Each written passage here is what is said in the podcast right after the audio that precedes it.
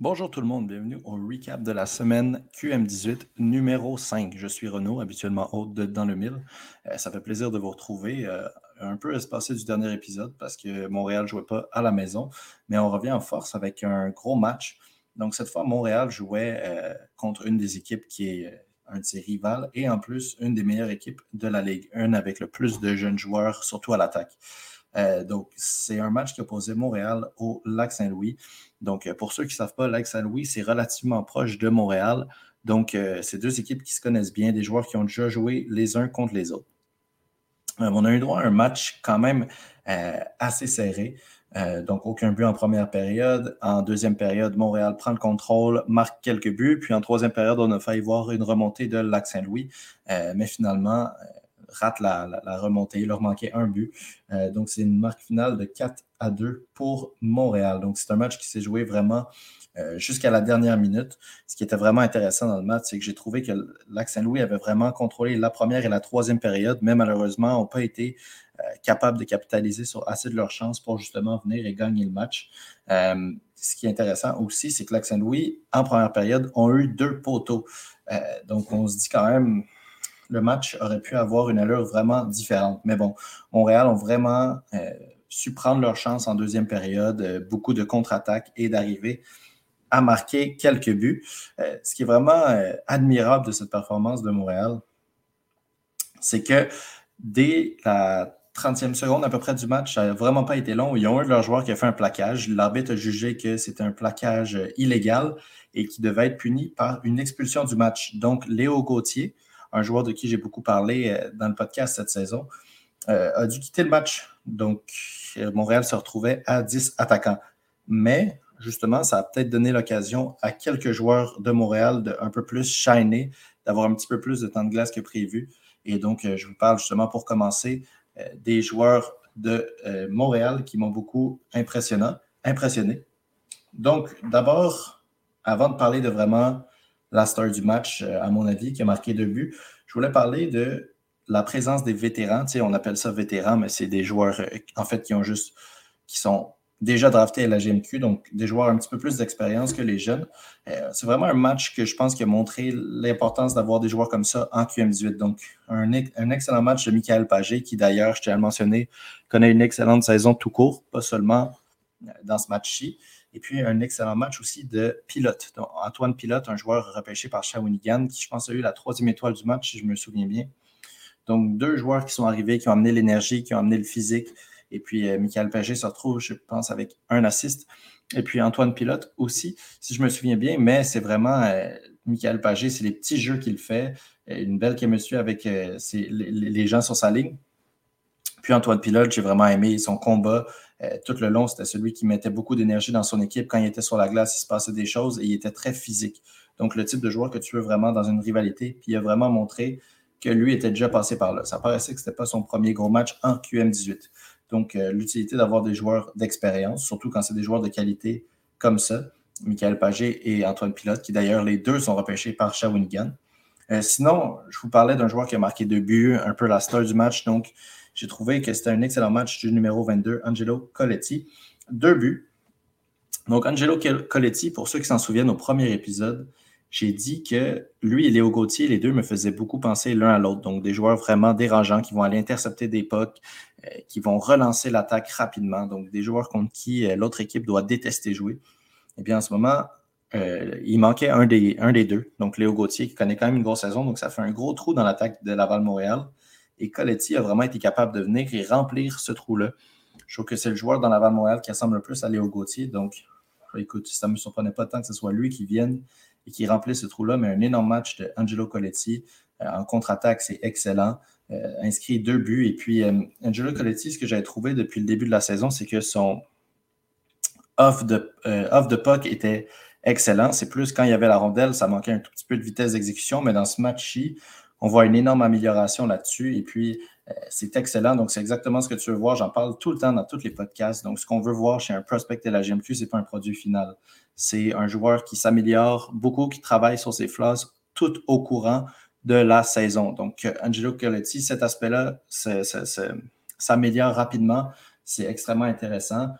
ça fait penser un petit peu à Benjamin Girard, de qui j'avais parlé dans mon dernier épisode, qui lui aussi n'a pas commencé comme la saison en étant le, défenseur qui t'appelle plus dans l'œil, mais qui, plus au plus, au fur et à mesure de la saison, devient vraiment un prospect extrêmement intéressant. D'ailleurs, qui a encore joué un gros match hier, donc on le voit vraiment tout donner pour l'équipe, se jeter par terre pour bloquer des tirs, vraiment le type de joueur que tu veux dans ton équipe.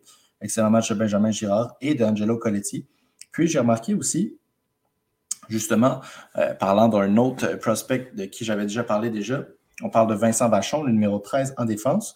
Euh, quand j'avais fait une interview avec lui, il disait que ce qui lui restait à travailler, c'était plus son aspect offensif. On a vu ça hier, donc vraiment, euh, il prend plus de chances, prend plus de tirs. Et puis, écoute, pour l'instant, hier, il n'y a rien qui est, rentré ou pas eu d'assist, mais c'est extrêmement bon qu'il fasse ça parce qu'un défenseur qui ne tire pas, c'est un défenseur qui est euh, au niveau offensif très facile à lire. Donc, qui commence à prendre plus de chances, prendre plus de tirs, ça va le rendre un joueur qui est vraiment plus dangereux et vraiment plus euh, intéressant pour une équipe de la LGMQ parce que le côté défensif, c'est excellent. Donc, vraiment, Vachon pourrait devenir un très bon shutdown euh, defenseman dans la, la, LGMQ mais il faut quand même avoir un petit côté offensif qui peut surprendre l'autre équipe. Donc, c'est excellent de le voir travailler ça.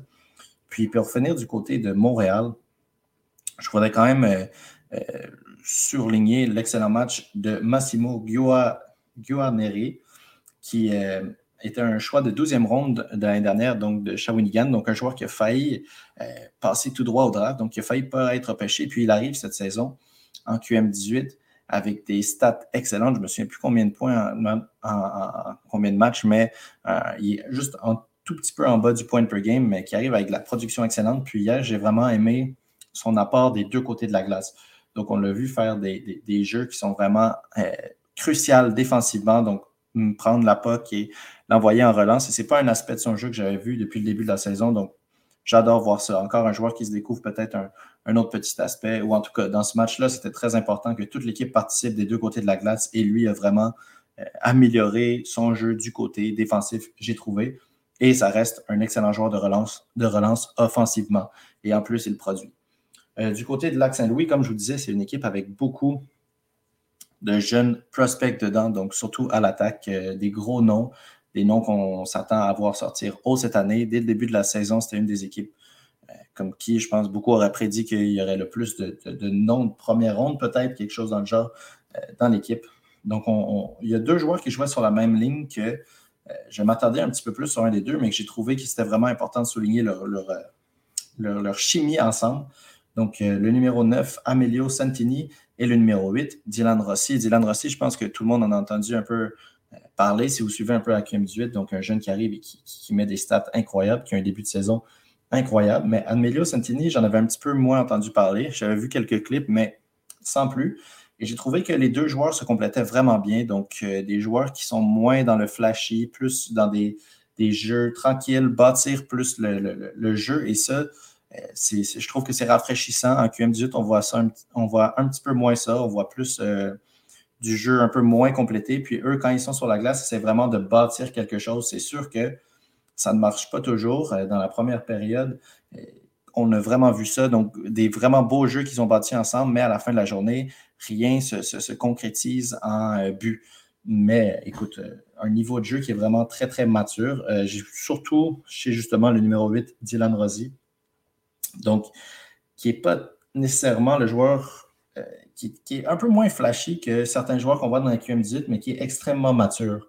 Donc, il fait, euh, est vraiment euh, un constructeur de jeu.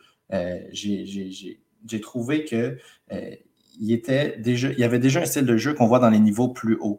Donc, par exemple, si on regarde du hockey QM18, ça va être plus bâtir un jeu, faire une belle entrée de zone, peut-être repasser à la défense, calmer un peu le jeu. Et Dylan Rossi a déjà cet aspect-là du jeu. Il sait quand calmer le jeu. En troisième période aussi, on l'a vu vraiment plus augmenter le niveau de jeu. Il, prenait un petit peu plus de risques quand il savait que son équipe avait besoin d'un dernier but. Donc, un joueur que j'ai trouvé très, très mature et puis qui a un style de jeu que je pense qu'il va se traduire extrêmement bien à une ligue plus haute, peu importe où euh, il décide de jouer. Et puis, il y a déjà un tir qui est excellent et une passe qui est excellente. Donc, il y a tout pour plaire à, euh, des, repêcheurs. Et puis, euh, j'ai trouvé que vraiment, c'est le type de joueur qui élève le niveau de jeu de sa ligne. Et puis, euh, encore une fois, je trouve ça important de souligner à quel point ces deux joueurs, Santini et Rossi, se complètent bien. Et puis, comment on, peut, on dirait, le match parfait quand ils jouent sur la même ligne. Euh, j'aimerais parler aussi d'un autre attaquant qui est éligible au repêchage cette année, le numéro 22, Yared. écoute, c'est juste ce que j'ai vraiment aimé de lui, c'est un bon mix de physicalité et de skill. Donc, écoute, continuez à travailler là-dessus. C'est un build que je sais qui va être intéressant pour des équipes de la GMQ. Un joueur costaud comme ça, puis qui en plus est solide sur ses patins euh, et qui sait bien utiliser son bâton, c'est tout le temps le type de joueur qui va attirer des équipes de la, de. Et on voit vraiment le potentiel là-dedans, une belle vision de jeu. Et euh, j'aime vraiment l'aspect physique qu'il amène à son jeu. Donc, c'est pas le type de joueur à qui c'est facile d'enlever la rondelle.